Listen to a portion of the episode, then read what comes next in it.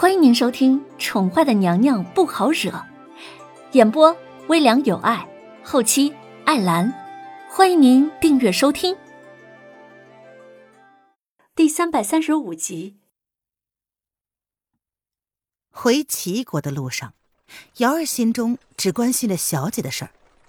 看着怀里的小家伙安静的睡颜，瑶儿忍不住的再次开口问道：“文燕。”皇上真的找到小姐了吗？皇上那一日同他们在青州见面之后，路途上他跟文燕就乔装打扮成了普通的小夫妻一样，换了一辆马车，由文燕亲自驾车。路上呢，一切事情都由文燕打理，而他则是负责小家伙的饮食起居。两个人一路上并不多话，常常沉默的只有小家伙咿咿呀呀的发声。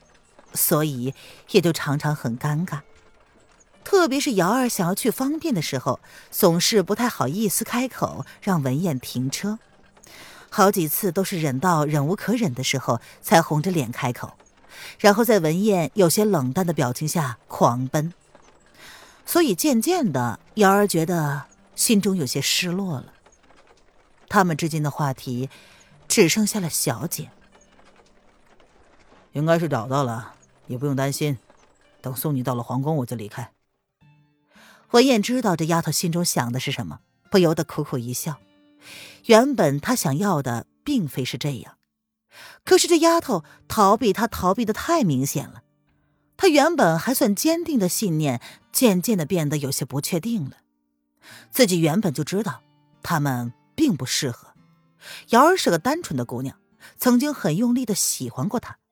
可是自己放弃了那个机会，如今瑶儿决定放下了，自己却想要挽回，一切都已经太晚了。文燕，我不是那个意思，你知道的。瑶儿闻言，有些受伤的看了文燕一眼，不知何时，她习惯了躲避文燕的眼睛，生怕多看她一眼就会被她识破一切，所以干脆拒绝跟她沟通。如今看到文燕不再对他若有似无的撩拨，反而是退回了一开始认识的样子，跟他只是维持着淡淡的关系，拉开了两个人的距离，不再对他温柔相待，瑶儿竟然有了一种惶恐的感觉。他这是终于放弃自己了吗？自己的小心眼儿，终于让他失去了耐心了。瑶儿说不清自己心中到底是什么感觉，她只是没有办法那么轻易的原谅他罢了。瑶儿之前是怪他的，甚至是恨，恨他同意了小姐的决定，恨他明知道小姐要做什么却是不阻止，恨他连最后小姐的一面都不让自己去。可是从皇上口中得知小姐还活着之后。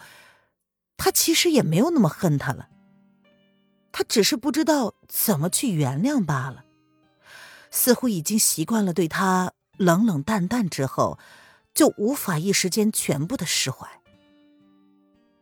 可是他终于失去了耐心，不再对他笑脸相对之后，瑶儿又发现胸口竟然有种闷闷的感觉。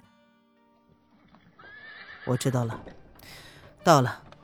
我们今天晚上就在客栈先住上一晚，再过两三天，应该就能到陵阳了。文燕的语气依旧是淡淡的，表情是刻意回避了瑶儿的话，他不想再跟他交流。马车在一个陌生的客栈前面停了下来，接过瑶儿怀里熟睡的小家伙，文燕一路上表情都是淡淡的，带着刻意的疏离，这。让瑶儿感到十分的难受。瑶儿已经憋了好几天了，今天好不容易鼓起勇气想要跟他说清楚，可是换来的呢，却是文燕一副拒绝交流的面孔。他是真的讨厌自己了吗？瑶儿胸口那股闷闷的感觉越来越强烈。他咬了咬嘴唇，看着文燕迅速抱着小家伙进了客栈。那坚硬的背影还带着决绝。瑶儿感觉，他们之间又回到了过去的关系。自己在身后追逐，而他总是冷漠相对，连开口的机会都不愿意给自己。是自己又在痴心妄想了。姚儿盯着文燕的背影，咬了咬嘴唇，眼中有了些许的泪意。这个臭男人，他就知道不该心软的。天还没有黑，姚儿赌气的让小二准备了两个房间，却被小二疑惑的问道：“呃，两位不是夫妻吗？为什么要开两个房啊？”“哈，不用了，开一间房就好了。不好意思啊，那人正在跟在下赌气呢。哼，有劳小二了。”姚二听见文燕淡笑着回应道。姚二闻言微微的红了脸，瞪了文燕一眼，他才没有跟他赌气呢。回到房间之后，文燕将小家伙放在床榻上，安置好之后，才转身看着姚二说：“我让小二准备了热水，你好好的洗个澡。小家伙在床上睡着了，一时半会儿应该不会醒的。”说着，文燕便准备离开。等等，姚儿叫住了他，小手下意识的抓住了他的袖子。“嗯，怎么了？”文燕闻言转过了身子。淡淡的看着他，这个丫头跟那个女人学了一些奇奇怪怪的毛病，每日都要沐浴。这几天他们都在路上奔波，难免没有条件。知道她好几天没有洗澡了，文燕贴心的替她叫了热水。你，你去哪里啊？瑶儿咬着嘴唇，有些犹豫的开口了。相处了十来天。瑶儿发现自己以惊人的速度习惯了这个男人时时都在自己的眼前，见他突然离开，瑶儿没来由的居然有些害怕，害怕他会不告而别。文燕闻言苦苦一笑，道：“怎么？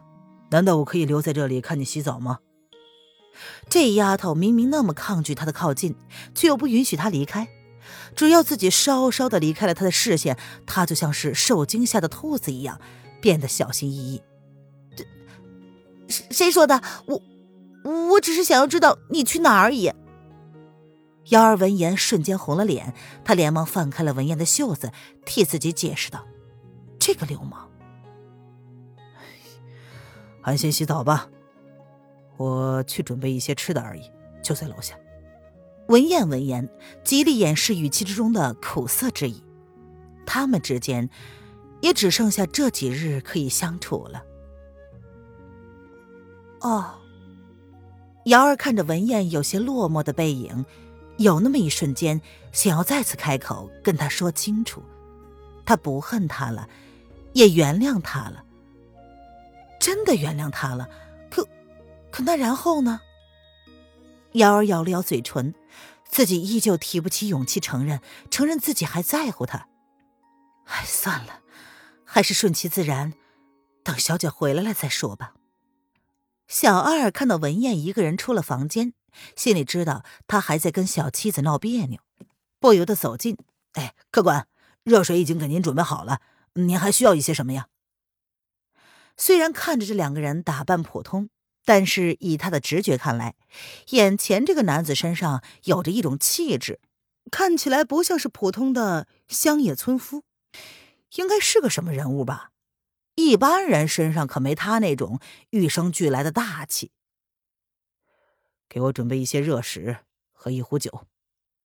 文燕闻言，敛去了眸中的情绪，淡淡的说：“哎，好嘞，客官稍等啊，小的马上给您上酒。”小二闻言，立马依照文燕的吩咐去办。听众朋友，本集播讲完毕，请订阅专辑，下集精彩继续哦。